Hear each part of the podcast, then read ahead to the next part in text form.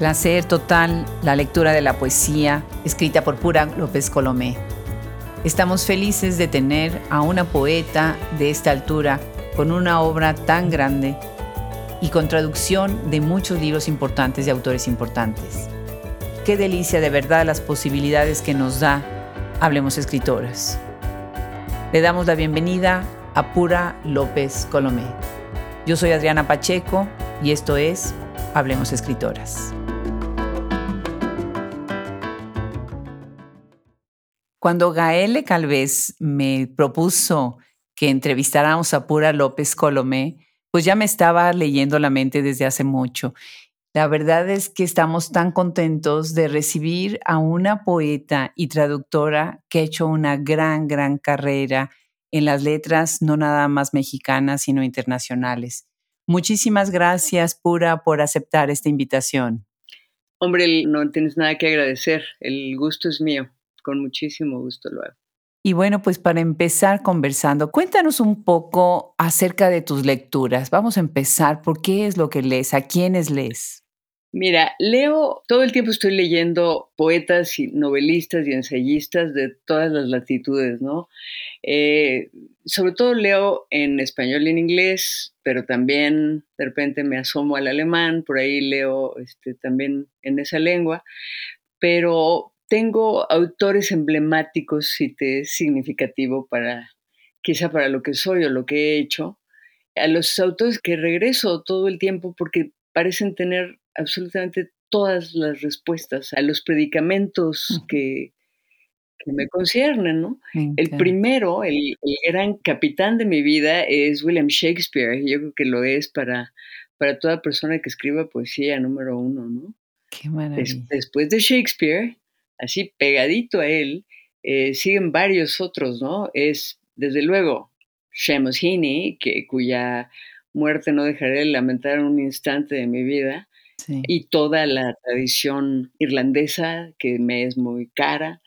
Poetas como Emily Dickinson o John Ashbery o Wallace Stevens están en mi, en mi vida todos los días. Thomas Hardy está en mi vida todos los días. Ahora, de mi tradición en español, desde luego que regreso a gente que tuve la suerte de conocer y tratar y que me empujó y que me inició mucho en el mundo de las letras y demás, ¿no? Regreso a todo lo que escribió mi gran maestro Antonio de la Torre, que de, verdad encontrar a alguien que escribe mejor en español es muy difícil. Él es el capitán, de veras el campeón. Regreso a Álvaro Mutis, regreso a Francisco Cervantes, a José Emilio Pacheco, eh, voy con mucha frecuencia, te sorprendería, a Alejandra Pizarnik, y leo poesía moderna, mucha. Me fascina lo que están haciendo los poetas jóvenes de hoy. Me, realmente me, ellos sí que me sorprenden. ¿eh? Quizá no me causan el mismo tipo de azoro que siempre va a causarme Shakespeare, ¿no? Pero por ahí va la cosa y me realmente me lo celebro muchísimo. Me encanta. Y tu respuesta habla tanto de lo que sabemos de ti, que una de las cosas que más valoras es precisamente esa exploración tan profunda de la palabra, en la cuestión no nada más de significado, sino también del sonido, de las muchas posibilidades que da la palabra y que pues la poesía no es nada más sentimiento, ¿no? Así es. es precisamente ese manejo del lenguaje también que es lo que va a poner a un poeta en el lugar que está. Cuéntanos un poco cómo empiezas a escribir cómo, y cómo llegas a la poesía. ¿Qué llega primero, la traducción o la poesía? Yo creo que vienen juntas, ¿eh? pero desde lo que yo tuve una, una iniciación dentro de la poesía, pues en mi casa tuve una enorme suerte en ese sentido, ¿no? Se valoraba la poesía en mi casa, en mi casa había libros, había biblioteca, pues, o sea, había, había lectura, cosa que es este, increíble. Y mis dos papás eran amantes, cada uno a su manera y dentro de lo que preferían, desde luego, eh, amantes de la poesía. Yo procedo de una familia fanáticamente católica, Adriana. Es este, no se puede definir de otra manera. Yo creo que como muchísima gente de mi generación y de, ese entonces en México, ¿no? que era el 90% de la población era, era católica y católica observante, ¿no? Bueno, en mi, en mi casa, em, desde luego que era, había una observancia muy severa, en ese sentido. Sí. Mi abuela era Em, igual. digo, me puedes entender perfectamente, ¿no? Mi abuela también vivía en la casa y también ella era así, igual que compartía eso con mis papás. Y yo agradezco muchas de las cosas que recibí gracias a esa especie de imposición, porque pues me hizo entrar a la Biblia desde muy temprano y a lecturas que pues, a lo mejor no habría tenido si, hubiera procedido de una familia atea, ¿no? Pero sí recuerdo con claridad, para no distanciarme de tu pregunta, que alguna vez fui a confesarme, te estoy hablando de cuando tenía yo, no sé, debo haber tenido siete años o algo así, puede ser antes de la primera comunión, cerca de entonces, de esas épocas, y yo le me recuerdo haberle dicho al sacerdote, yo hablo con Dios, pero Él no habla conmigo al orar, ¿no? Que se supone que es la manera de comunicarse. Que, por cierto, me fascinaba, ¿eh? Me, me encantó todas las oraciones que aprendí, me, realmente yo la, las disfrutaba, créeme, en secreto, ¿eh? Un poco, porque tampoco te crees que lo manifestaba de una manera clara. Entonces, recuerdo muy bien que el sacerdote me dijo, bueno, si así es la cosa, no hables así, porque orar no nada más es eso. Háblale con tus propias palabras, a ver si así te entiende. Y a partir de entonces empecé casi casi a escribir poesía. Digo, no lo sabía yo, ¿verdad? Pero, pero sí, este, usaba yo mucho un cuadernito en el que apuntaba cosas y que me preocupaban y unas las preguntaba y otras no. Y empecé como a hablar con Dios con mis propias palabras, ¿no? Ya después me di cuenta que realmente la poesía es una manera de orar y de elevar el, el, espíritu, porque echamos mano de la palabra, que es lo que se nos concedió. Y el, ya ves que yo soy defensora de esa, de esa diferencia de, de, de, la palabra poética respecto de la palabra en diversos otros géneros, que en ella no se atenta contra la pluralidad de significados. Y en esa pluralidad de significados y de caminos como que entra la manera de aproximarse a lo divino. ¿no? La palabra siempre ha importado muchísimo en mi vida, siempre, desde la palabra oral hasta la palabra escrita. Recuerdo muy bien que ir de una de las manos de mi mamá y mi hermano, que era un año menor que yo, eh, de la otra mano, y los oía yo hablar y esto, y después le decía a mi mamá, pero ¿por qué lo que dices no es lo mismo que se escribe. Digo, mi mamá tenía un poquito de acento porque ella había nacido en Estados Unidos y, en fin, el, el inglés era la, su lengua madre inevitablemente. Eh, hablaba perfectamente español, pero sí muy diferente que las mamás de otros eh, amigas o de gente de la escuela, ¿no? Entonces me decía, pero ¿a qué te refieres? Digo, porque tú, cuando tú dices tengo, esa NG pegada no es la NG que yo puedo decir como tengo, ¿no? ¿Qué es eso? Y mi mamá me, se me quedaba viendo como diciendo, una explicación que, que yo pueda darte y que te satisfaga. A partir de entonces, con que toda mi educación tuvo que ver siempre con, con escribir. Eh, en la escuela te pedían con mucha frecuencia que escribieras, ¿no? Este, me fascinaba a mí todo eso y desde luego que para la cosa de iniciación católica, pues todo era por ahí, ¿no? También yo recuerdo perfectamente haber escrito no sé cuántos ramilletes espirituales, ¿no? Para regalar o para mi mamá el Día de las Madres o, en fin, en, en otros momentos. Y más o menos también por esas eh, alturas empecé como a, a replicar las palabras que me llamaban la atención en los libros que leía, porque pues tuve una especie de avidez literaria desde muy chiquita, ¿no? Este, yo casi aprendí a leer sola. O sea, de repente se dieron cuenta que yo ya leía en la casa y esto fue antes de ir a la escuela. Digo, Wow, en fin, como maravilla. muchísima gente, ¿eh? No, no, no pretendo así que Sor Juana, ¿no? A los tres años ya el latín y todo entero, ¿no? No, para nada. Yo supongo que muchísimos niños es la misma historia, ¿no? Pasa es que las, eh, las inteligencias eh, se valoran de diferentes maneras, sobre todo en la casa cuando hay varios hermanos y todo el mundo está en competencia, ¿no? Entonces, mi mamá le ayudaba a mi hermano, que es cinco años mayor, a leer, que le costaba un poco de trabajo y ella se sentaba a hacer la tarea y a leer con él. y yo todavía no iba a la escuela y me pasaba por detrás de ellos y ahí estaba mi hermano batallando con el y yo pasaba por detrás y le decía, gatito, ¿no? Y yo, ya, había leído rápidamente lo que... Entonces, coleccionaba yo esas palabras en una libreta. De ahí brinqué al diario, y no por necesidad personal, sino porque había otras eh, compañeras, como diría mi papá, con discípulas en la escuela, que tenían su diario y, de repente me di cuenta que el diario tenía una cerradura y una llavecita, que entonces ahí uno podía realmente hablar con uno mismo y quizá también hablar con Dios por ahí, ¿no? Ese es mi anclaje con la palabra, eh, Adriana. Yo creo que, no sé si estoy contestando lo que me, preguntaste, pero digamos, por ahí comienza mi, mi vida.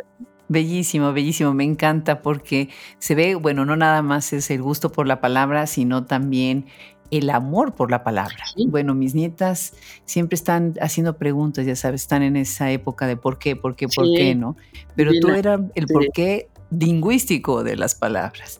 Ahorita que estás diciendo todo esto, me haces pensar cuando hice mi, el qualifying exam para hacer el doctorado. Sí tienes que hacer, bueno, ahora ya, ya en la universidad ya no hay esto, pero ese era el proyecto de toda la vida. Tenías que hacer un examen que duraba seis horas y entrabas a un cuarto con una caja de Kleenex y una computadora, porque todo tenía que ser de memoria. y yo empecé para prepararme para ese examen desde Santa Teresa, no fue San Juan de la Cruz, Santa Teresa hasta el siglo XXI, todo lo que había habido en, sobre el discurso, sobre todo en la cuestión del el espíritu, el cuerpo, lo femenino, el cuerpo femenino, el deseo. Y ahorita me hiciste pensar en esos años de lectura. Ustedes me imagino que tenían también esta lectura de los clásicos dentro de lo que son no nada más la Biblia, sino todos estos textos, me imagino. Ah, no, desde luego, eh, por darte un solo ejemplo, porque no sé cuántos me vienen inmediatamente a la memoria, ¿no? Que además yo soy una valoradora de la memoria, como tú no tienes idea, eh, yo soy casi fanática de eso, ¿no? De la relación entre música, poesía y memoria, ese, ese, ese triángulo. Pero en algunas ocasiones, fíjate que me, yo era eh, una niña de camión, lo que se llamaba de ser de camión, que pasaba el camión de la escuela, este, por donde yo vivía, yo iba en camión a la escuela, no me llevaban ni coche había en la casa ni nada. De repente ya hubo coche y en algún momento que algo fallaba, mi papá me llevaba a la escuela. Y le encantaba oír ciertos programas en el radio y, y de repente recitaba de memoria poemas que se sabía. Entre ellos, Juan Ramón Jiménez, por ejemplo. Y me decía, pues es que este, eh, realmente Juan Ramón Jiménez puede pertenecer a otras latitudes, pero lo que él dice casi es igualito a lo que yo viví. Él procede de un pueblo en España de cuya realidad él habla, ¿no? Eh, y que es casi idéntico a ese pueblo donde yo nací en Yucatán, en Izamal. O sea, son igual de blancos. Su realidad para mí era de niño igual de mágica e inmensa, tal como lo define Juan Ramón. Bueno, por ahí iba mi papá, mi mamá, pues y se iba por otros lados y recitaba otras cosas y era adoraba a la generación de García Lorca mm. y le recitaba pues a veces a solas o a veces yo, en fin, me medio asomaba por ahí escondidas en eh, cuando había alguna celebración en la casa de adultos en de noche o algo así, y sí, me daba yo cuenta que recitaban. Yo no sé si al, calor ya de, del vino o de qué, ¿no? Pero porque pues, no estaba yo consciente de nada de lo que ocurría entonces, ¿no? A ese nivel. Pero vaya, sí se le daba mucha importancia a eso, ¿no? De hecho, en la escuela no había concursos de estas cosas, pero en la escuela de mis hermanos sí. Y pues eh, alguna vez se les preparó para eso algún concurso de esos que se llamaban de oratoria o, de declamación, Dios santo, el horror de la declamación como se concebía entonces, ¿no? Yo defiendo la oralidad de la poesía, pero no así, digo, que en, su artificio máximo, ¿no? Y ese horror. Bueno, pues entonces. Bueno, pura, es que sufríamos de muchas cosas. O sea, yo te tengo que decir que yo gané un premio regional con eso. y una de las cosas que sí tengo que aceptar es que así fue como empecé a leer, así fue como me gustó la lectura, porque yo no vengo de una familia en donde había muchos libros, pero siempre había lectura, ¿no? Qué interesante. Oye, Pura, y la traducción, bueno, yo sé, tú has traducido a Emily Dickinson, a T.S. Eliot, Samuel Beckett. ¿Cómo llega la traducción y qué es ese reto para explorar desde la traducción en tu carrera? Mira, eh, en mi vida hubo un cambio cuando era yo chiquita, bueno, 11 años, niñita pues. Murió mi madre y mi papá yo creo que no, no sabía muy bien qué, qué hacer con nosotros, porque ella murió en el parto de su último hijo, entonces mi papá hasta un recién nacido tenía y tenía que lidiar con, con todo eso, entonces yo creo que lo único que se le ocurrió fue mandarme un internado. Sufrí, porque sí, era pues, en fin, yo quería estar en mi casa con mis hermanos, aunque mi mamá ya no estuviera ahí, ¿no? Pero al paso del tiempo llegué a ver que, que fue un regalazo el que me hizo mi papá. Fue un internado de monjas benedictinas en Dakota del Sur, lejísimos, o sea, de manera que no podías volver a México ni de chiste, así por cualquier pretexto, ¿no? Y era una escuela maravillosa, Adriana cuya biblioteca te juro que no puedo comparar con casi con ninguna otra que yo he conocido de cerca, ¿no? No me estoy refiriendo a la biblioteca del Congreso, ¿eh? Pero de estas chicas que realmente son nutridas y bien elegidas y en todos sentidos, y las monjas eran muy sofisticadas, la verdad, o sea, había quien tenía doctorados y cosas así, que, cosas que yo no conocía en las monjas mexicanas, para nada. Y en, en, algún momento una de las monjas que me, medio me protegía y esto me vio muy, este, muy acongojada y muy atribulada y ellos sabían de qué pie cojeaba yo y todo, pero en una de esas le expliqué que se me estaba escapando el español, que mi propia lengua ya no era mía, que a dónde se estaba yendo. Entonces, mira nada más lo que hizo. Me dijo, bueno, te voy a dar un poema de los chiquititos que estamos leyendo en clase y todo esto pues te intenta traducirlo. Yo te voy a, tú sabes que aquí en la biblioteca hay varios diccionarios, pues echa mano de todo eso. Muchas de las, de las palabras, de los vocablos que ibas a encontrar, no los vas a entender siquiera ni en una lengua ni en la otra. Pero tú vea eso y vas a ver, y me inculcó de paso el amor por el diccionario, ¿eh? porque no, es que acuérdate que los diccionarios muchas veces te enamoras de la palabra que sigue, de la que buscabas o de la anterior. Entonces es una fuente, un tesoro absoluto. Y me dio ese poema chiquitito, era un poema de Emily Dickinson, imagínate tú, facilísimo, ¿no? Obviamente la mayor parte de las cosas no las entendía. Me dio otro todavía más chiquito que ella consideró que era más apropiado para mí. Y así comenzó como mi vida de los dos lados, ¿no? Luego, luego me di cuenta que la música del verso era intocable. Obviamente eso fue, eso era una de, las cosas que me, que me atormentaban y que yo le decía a ella, además esta monja era de procedencia irlandesa, entonces también por ahí me entró la tradición irlandesa, gracias a ella, entre otras cosas, ¿no?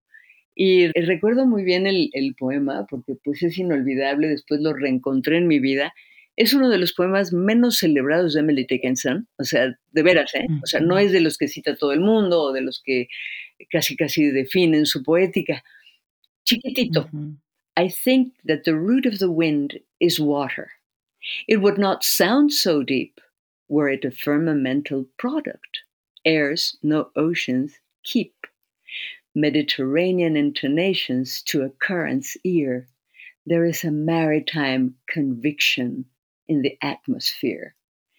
Poema extraordinario. Bellísimo. Bueno, le, hice mil versiones, como te puedas imaginar, y finalmente llegué a una que es la que todavía conservo, ¿puedes creer? O sea, hay muchas de las otras cosas las he tirado a la basura, Dios mío, y me he arrepentido de mis pretensiones como traductora, pero esta no, fíjate. ¿Y la tienes por ahí, pura? La sé de memoria, porque eso es inevitable. Creo que el agua es la raíz del viento.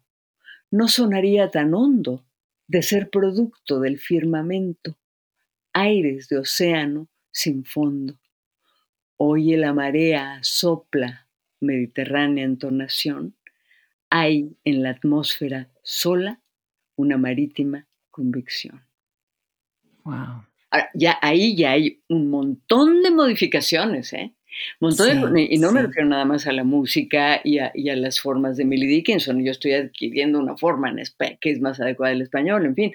Pero además hay, hay riesgo y libertad y todo esto que, que te juro que me fueron inculcados. Es decir, no vais a pensar que se me ocurrió a mí solita.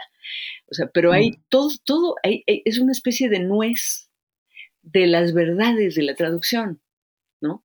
Que, que la música de los dos lados es imposible. No vas a replicar la música del inglés. ¿Qué es lo que vas a hacer? Lo que siempre dijo Tomás Segovia.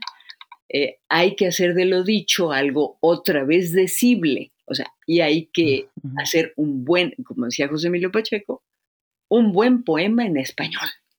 Ok, entonces lo vas a, vas a tratar de reescribir eso como si naciera en tu propia lengua.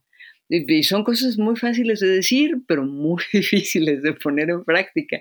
Y yo creo que toda una vida, y ni siquiera después de toda una vida, Adriana, ¿eh? yo, pues hay muy pocas cosas de, de todo el mundo que he traducido por las que todavía respondo.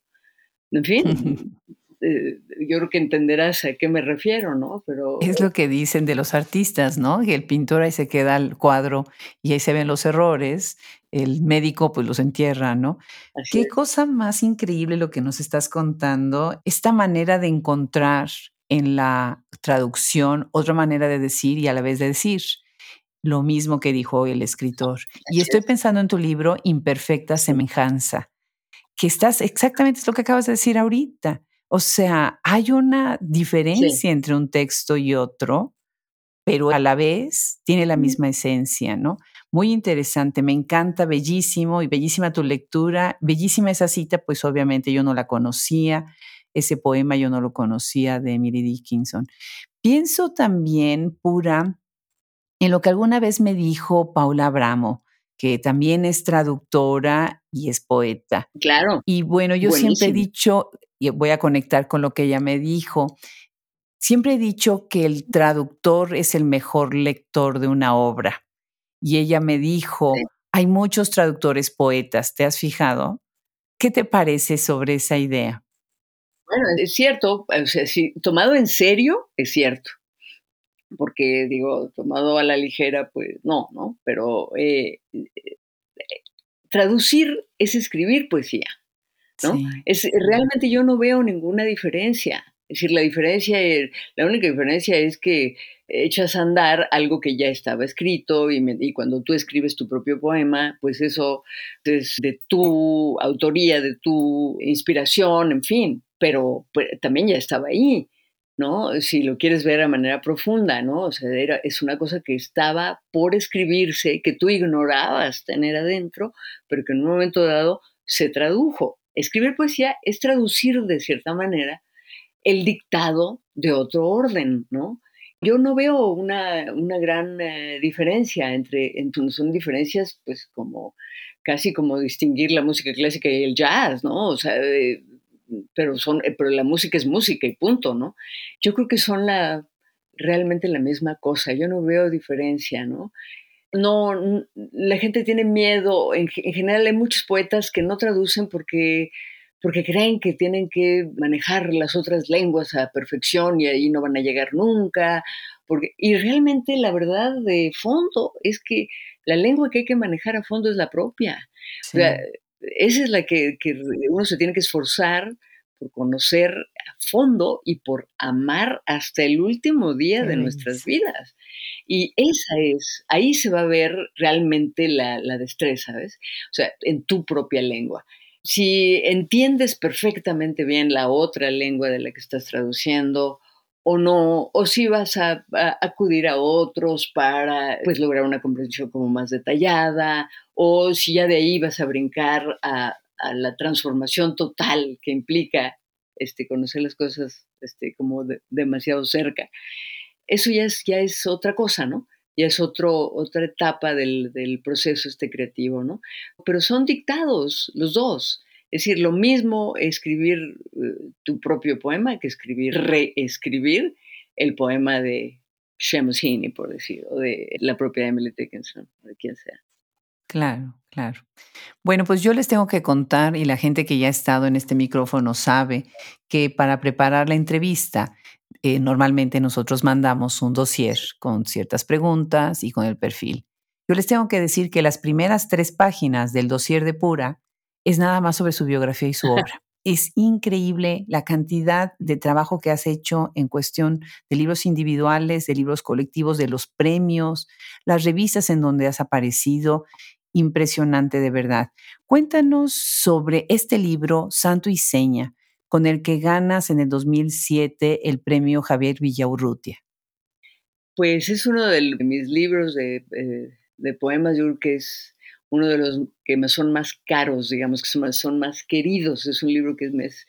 Y tan es así que, eh, que encierra una, una, promesa que yo misma me hice. es un libro especial porque, porque tiene que ver con los temas que siempre he abordado, porque realmente no he dejado de dar vueltas en, en los mismos temas, este, las, mismas preocupaciones, casi desde que comencé a escribir.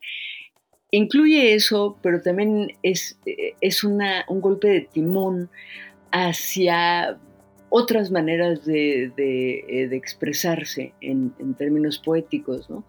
O bien de poner a prueba unas de las cuales ya estabas aburrido y que deseabas abandonar y, y que hay algo que ocurrió en tu vida que te empuja hacia allá, ¿no? Santo y Seña comienza con una especie de autoepígrafe, digamos, si lo quieres ver de esa manera, que dice, ninguna ley podría existir al fondo de mi estanque cerebral, solo una imago mundi inconexa, borrosa, vitrea. En este fragmentito con el que comienza Santo y Seña está el título de mi libro más reciente, que es Borrosa y Mago O sea, por eso te hablaba yo de una promesa como encerrada ahí, como con llave, que tenía yo que cumplir tarde o temprano. Y el cierre del libro dice, en la superficie, un salto en mis cinco sentidos hasta el umbral de la memoria. Ese es justamente el, el, poema final de mi libro más reciente, está dedicado a la memoria. Entonces, estos dos libros están em, vinculados de una manera, yo creo que indisoluble. Em, eh, simplemente eh, Santo y Seña eh, le da mucha más importancia al, al tempo lírico que al poema en prosa. Y esas son dos maneras de escribir poesía eh, que, eh, a las que yo siempre he tendido, casi desde un principio. En, Santo y Seña le dedico la importancia total al tempo lírico. Es un libro escrito durante la quimioterapia, si eso te dice más. Eh, me obligaba un poco como a, probarme yo que realmente el quehacer poético era importante en, en mi vida y era, y era algo para lo que yo estaba destinada, ¿no? No fue fácil. Créeme que no, no fue fácil y no de un tirón. Tuvo sus eh, momentos de, suspensión el asunto, pero, pero en general fue un libro que se terminó de escribir así. Fue esta, esta manera de ver el mundo desde, desde tu propia ausencia de él. Entonces, ¿cuál es el santo y seña que vas a dar cuando, cuando llegues al umbral, al gran umbral que hay que cruzar? pues el de haber este, cumplido para lo que tú creíste estar destinado, ¿no? Ese es el fondo de Santo y Seña, Adriana. No sé si contesto o si estoy eh, como... Bellísimo. Yéndome por las ramas como suelo hacerlo también, ¿eh? Pero es, es un libro que quiero muchísimo y que te digo que está ligado con, con La Borrosa y Mago Mundi. Es una respuesta bellísima, bellísima. Pura, sí quiero decirte que Lamento mucho que lo hayas escrito durante el tiempo de la quimioterapia. Eh, mi mamá pasó por eso y yo sé el gran esfuerzo que hace el cuerpo para sobrevivir ese tiempo. Así es. Y el poema, el libro, todo lo que hayas vaciado en ese momento, pues lo debió de haber reflejado, ¿no? También lamento mucho la pérdida de tu mamá siendo tan niña. Y me imagino que todo eso fortalece a un escritor, a una persona de tantas maneras y cuando recibiste el premio Bellas Artes de Literatura, Inés Arredondo, una escritora que es muy importante en mi vida, ha sido siempre, estado siempre muy cercana a mí. Hablaste de una manera tan sensible, tan sensible de ella, de pues de tu misma poesía, ¿no? Platícanos un poco de cómo fue esa experiencia de ganar el premio, un gran reconocimiento, y de lo que dijiste en ese momento de Inés Arredondo. Uy, bueno, no sabes cómo me enorgulleció haber tenido suerte, porque eh, ese es un componente muy eh, claro, según yo, ¿no? Porque, digo, hay, gente con una trayectoria muchísimo más destacada que yo en este país y me imagino que todo el mundo estaba concursando. Ahora, la, paradoja aquí era que, que, como digo ahí en el, en el pequeño ensayito ahí que le dediqué a Inés Arredondo mm, como un agradecimiento por, por haber representado y creado ella, aunque a lo mejor no lo vivió tan de cerca, ¿no? Ese premio, que ella siempre luchó por estar fuera de las distinciones de género. Ella nunca quiso que se le tomara en cuenta como una mujer que escribe, sino que se le valorara lo que ella estaba escribiendo. Claro, como escritora. Paradójicamente, el premio que se crea con su nombre es un premio para mujeres. Entonces, ¿cuál es la verdad de fondo? Realmente la enorme paradoja, que tiene que ser así porque seguimos luchando para que se nos tome en cuenta a las mujeres, ¿no? Ahora yo por suerte, de veras por suerte, nunca luché con eso de, durante mi infancia, mi adolescencia, en fin, que, que, se me discriminara por ese motivo, ¿no? Se me discriminaba por otros motivos, y, tremendos, y en casa, y de cerca, y de una manera bastante violenta y terrible, pero no por el hecho de ser mujer. Yo creo que tiene que ver con, con, que tengo una hermana eh, nueve años mayor que yo, que realmente, pues yo creo que abrió la brecha para que se, se respetara lo que uno hacía, ¿no? Digo, suena un poco suena arrogante compararse con, con eh, Inés Arredondo, porque dime por favor, es una, es una autora con una estatura que si uno se, o sea, estar simplemente en las inmediaciones ya es un honor, ¿no? Eh, lo que sí siento que comparto con ella es el rigor con el que uno escribe, la vara que uno usa, rigurosa, para medirse, ¿no? Uno la autocrítica, ¿no? El oficio y el amor por la palabra irrestricto, ¿no? La necesidad de la literatura para vivir, ¿no? Inés Arredondo era absolutamente perfeccionista, única, la verdad, ¿no? Porque su, su mirada era para adentro y para afuera y quería siempre encontrar, según creo yo, el espejo entre una cosa y la otra. Yo digo, si bien Inés Arredondo no que yo sepa, nunca se dedicó a escribir poesía, ¿no? Como tal. El escribir cuento para mí es casi escribir poesía, la verdad. La novela sí está en otro ámbito, pero el, pero el cuento, como tú sabes, eh, tiene un símbolo al centro, ¿no? Que es una especie de equivalente de la metáfora. Ese enigma que siempre deja todos los cuentos de Inés Redondo, eso vive en la verdadera poesía. Entonces, eh, para mí, estar recibiendo algo que la tuviera a ella como espíritu tutelar, hombre, digo, primero haber recibido el Villarrutia y luego este, que, en realidad, Adriana, son los premios que he recibido. ¿eh? He recibido reconocimientos en el mundo de la traducción y en el mundo del ensayo, pero dentro de la parte poética son estos. Siempre me ha causado un poco como de entre atracción y repulsa los concursos y los premios. porque uno, uno, concursa en realidad no buscando el reconocimiento, sino porque tienes necesidades económicas. de verdad, o sea, créeme, es, es, es por eso.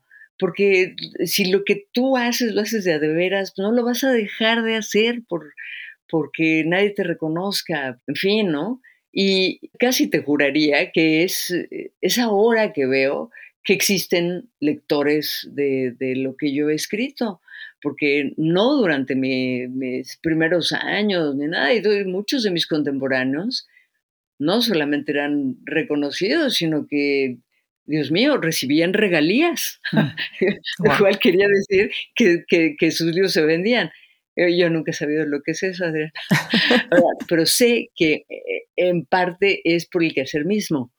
Por otra de las cosas que vi que tenían eh, los puntos que querías resolver con la entrevista, es eh, la diferencia entre los lectores, que si se lee más poesía, se lee más novela, por qué se le da este, más importancia a esto. Bueno, pues es que la, la novela se vende, la poesía no, y yo creo que en muy, muy buena medida tiene que ver eh, con una especie de terror que se le tiene a la poesía, porque se sabe que ahí sí se está, ahí sí, la verdad puede decirse y, la, y, está ahí. En alguno de los caminos que ofrece la poesía, como te decía, múltiples, y no hay, no hay poema que realmente sea cabal, que sea unívoco, o sea, todos se, son multiabarcantes, aunque sean breves o largos o del tipo que sea, si realmente son poemas, ¿no? Qué maravilla. Fíjate que ahorita lo que estás diciendo sobre que el cuento también es como escribir poesía, pensé en Patricia Esteban Erles, que está en España y escriben ahora esta, ves toda esta generación de escritoras del micro relato, que son cuentos súper concisos. Sí. sí, estoy de acuerdo contigo. O sea, hay una maestría en la palabra ahí fascinante. Y de verdad, mira, me encanta escucharte. Nosotros tenemos el gusto en este micrófono de conversar con muchas poetas y veo como esta verdadera devoción a la palabra, al sonido, alguien decía, hay que leer la poesía para que la poesía exista, ¿no? Y una de las cosas que tú dijiste precisamente en la ceremonia, los invito a quienes nos están escuchando que la busquen en, en YouTube, porque es muy bonito el discurso que da y pura ahí hablas del sonido de las palabras y hablas del sonido de la palabra. Y yo pienso, pensé en ese momento que para explorar el sonido de la palabra tienes que conocer muy bien a la palabra misma en sus múltiples sentidos y significados. Y de ahí, mira lo que es la mente. De ahí me fui a que los niños americanos, bueno, yo lo veo porque tengo dos nietas mexicanas y una nieta americana. A los niños americanos les leen mucho lo que es el story time.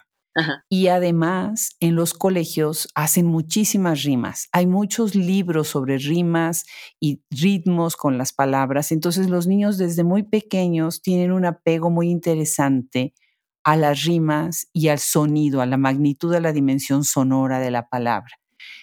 Que tal vez se tenga también en el español, aunque no lo he visto yo dentro de la formación de las escuelas, ¿no? como lo veo en Estados Unidos y como lo he visto con mis hijos en, Estados Unidos. ¿Crees tú que de alguna manera las nuevas generaciones están ya explorando, hay maneras de que exploren esta riqueza del idioma? Porque estoy de acuerdo contigo, el español es bellísimo. Ah, sí. Ah, no, es, es, es una maravilla de lengua, pero es una lengua complicada y es una lengua difícil el inglés es una lengua mucho más flexible que, permite todo, permite la modificación. Tú puedes hacer un verbo de un adjetivo en el momento que te dé la gana. El español es mucho más estricto en ese sentido y mucho más, pues procede de otra tradición y, tiene otra musicalidad y va hacia otro lado, eh, mucho más abierto de cierta manera, eh, porque tú puedes hacer la cadena de, ideas, digamos, con la, con la lengua, la, puedes prolongar todo lo que tú quieras. Y en las lenguas eh, eh, anglosajonas no se puede hacer eso, digamos, ve, ve lo que es el, alemán, cómo contiene, es una especie de burbuja de estructura que tú puedes ir inflando, inflando, inflando, pero la estructura es, la, la inicial está ahí. Las lenguas nuestras no son así. El español, este, las lenguas latinas, se abren, ¿no? Entonces tú, puedes ir este, agregando lo que tú quieras con aposiciones y de, la manera que tú gustes o, prefieras, ¿no? Pero lo puedes hacer. Es muy distinto. Ahora, a lo que tú acudes y ese amor por la musicalidad de la palabra y, por la, y de ahí brincar a lo que realmente es la poesía o no en las escuelas, es muy, digo, yo realmente eso lo, tuve gracias a que estudié en una, escuela en Estados Unidos y ahí comencé a amar esto, ¿no? Pero no hay que olvidar que, sobre todo nuestros países, y hablo de México realmente, ¿no? La educación ha sido muy maltratada de cierta manera cuando ha habido buenos intentos por hacer del sílabus educativo una, eh, algo realmente sofisticado y bueno. Eh, lo han terminado al sexenio siguiente y le han dado la torre y han cambiado los programas escolares miles de veces. Dime, por favor, ¿cómo vas a poder inculcarles a los niños el amor por vocablos con los que ellos pueden jugar? ¿Entiendes? eso no se logra hacer fácilmente.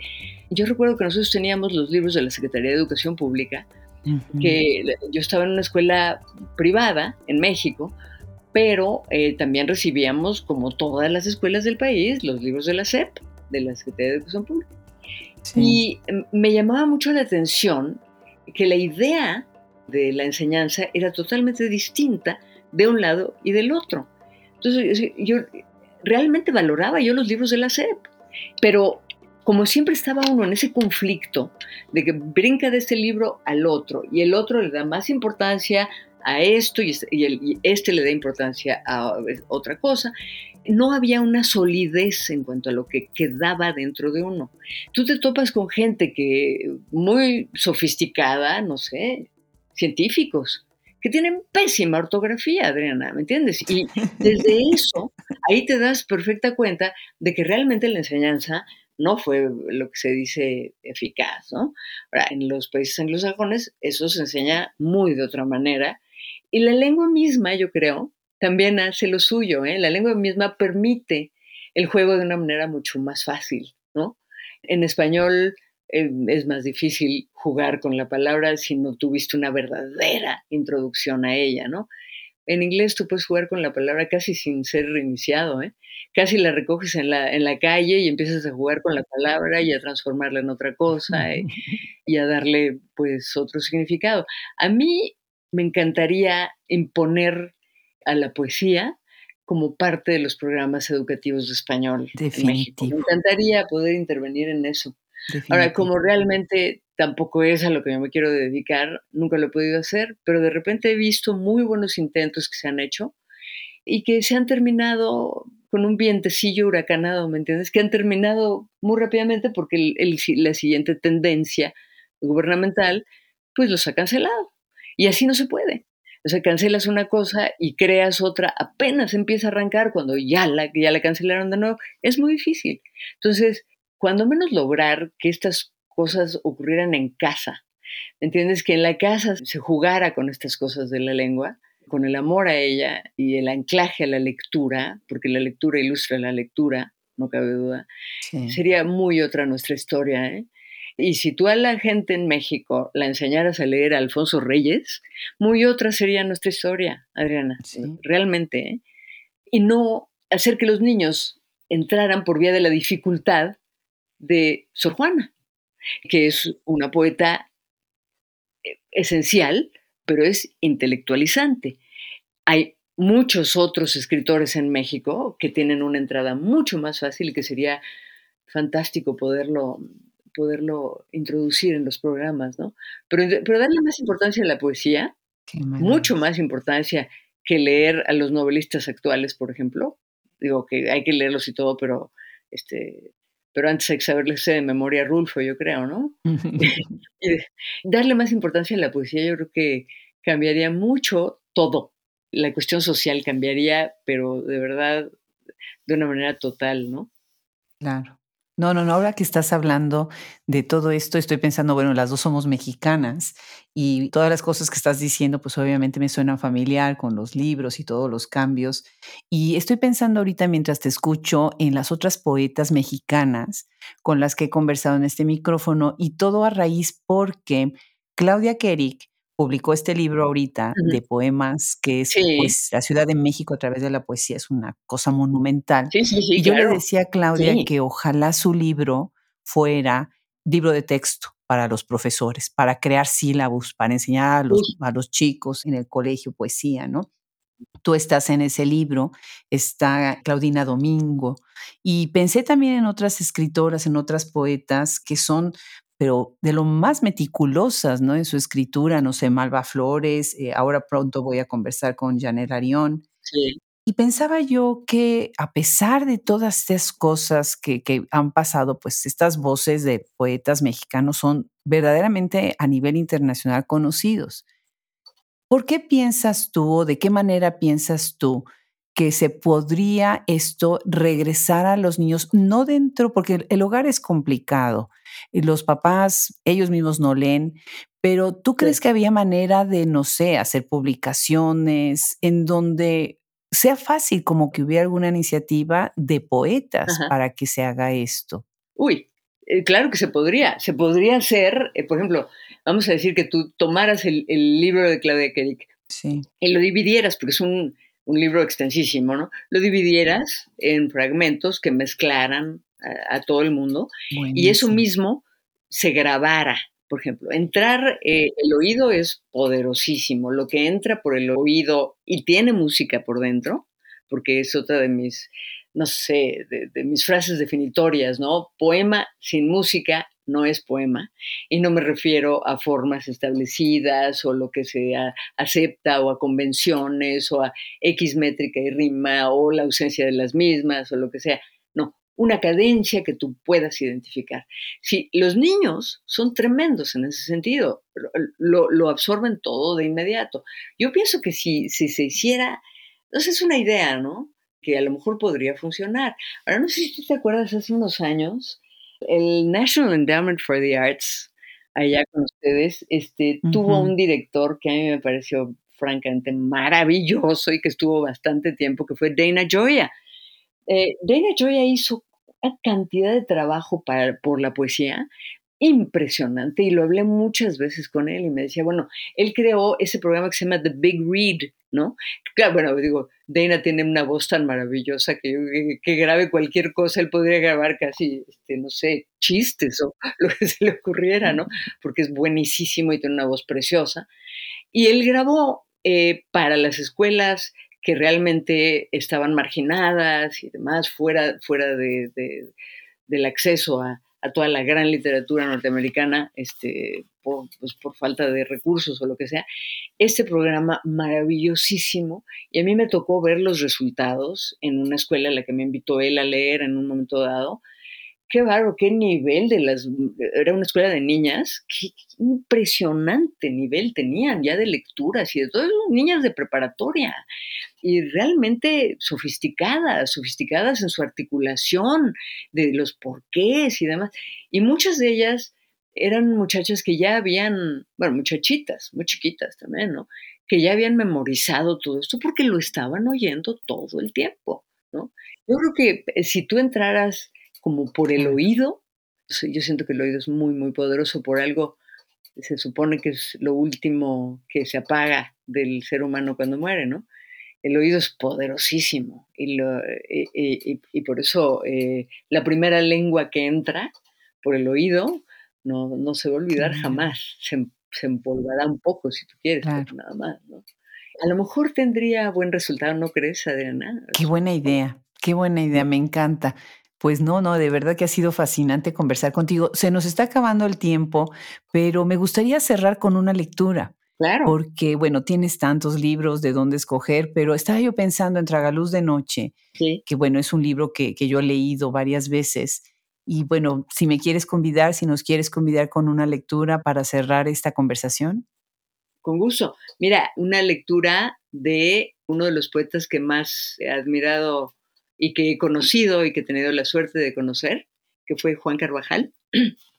si conoces el poema Para siempre, para siempre a Juan Carvajal. Uno, insinuación. Cuando sí me alcanzo a fragmentar como en aquella revelación y desvelo en los portales del futuro, atiendo. Pongo el oído contra tu pecho. El yunque y el martillo marcarán el tiempo tu corazón, metrónomo de tantas estrategias ex nihilo, ensordece los gritos de mi infancia. Silva. 2. El templo. Bajo la cúpula ósea se alza una torre de Babel que se demuele sola. Hablamos en lenguas, tú y yo, sus llamas nos tocan y nos entendemos a la perfección Cada quien dice lo suyo, las sustancias se multiplican desde el centro. Incontenibles el canto, el cantor y el kadish de la creación en que nos hemos convertido con los ojos en blanco. He aquí el salón del trono del universo, donde las heridas supuran memoria y su pura llaga resplandece. Ninguna mano ose perderse en su interior, ninguna. Este reino no es de este mundo. Qué belleza, qué belleza. Pues muchísimas gracias, Pura, por sumarte al proyecto. Ha sido tan inspirador conversar contigo el día de hoy, de verdad. Ay, qué bueno, el gusto fue para mí, Adriana, y, em, celebro muchísimo que seas cercana a la literatura de Inés Arredondo, a quien realmente admiro mucho y, con ella pude eh, eh, considerarme eterna aprendiz por la inexplicabilidad al centro del cuento y al centro del poema. Cierto, totalmente cierto. Pues un abrazo muy grande hasta Cuernavaca, desde Austin, Texas. Gracias, gracias, gracias. También un abrazo para ti y saludos a todos. La oportunidad que nos dan estas conversaciones de largo aliento con tan talentosas escritoras son infinitas.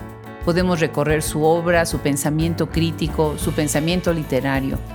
Muchísimas gracias a Pura López Colomé por haberse sumado hoy a Hablemos Escritoras.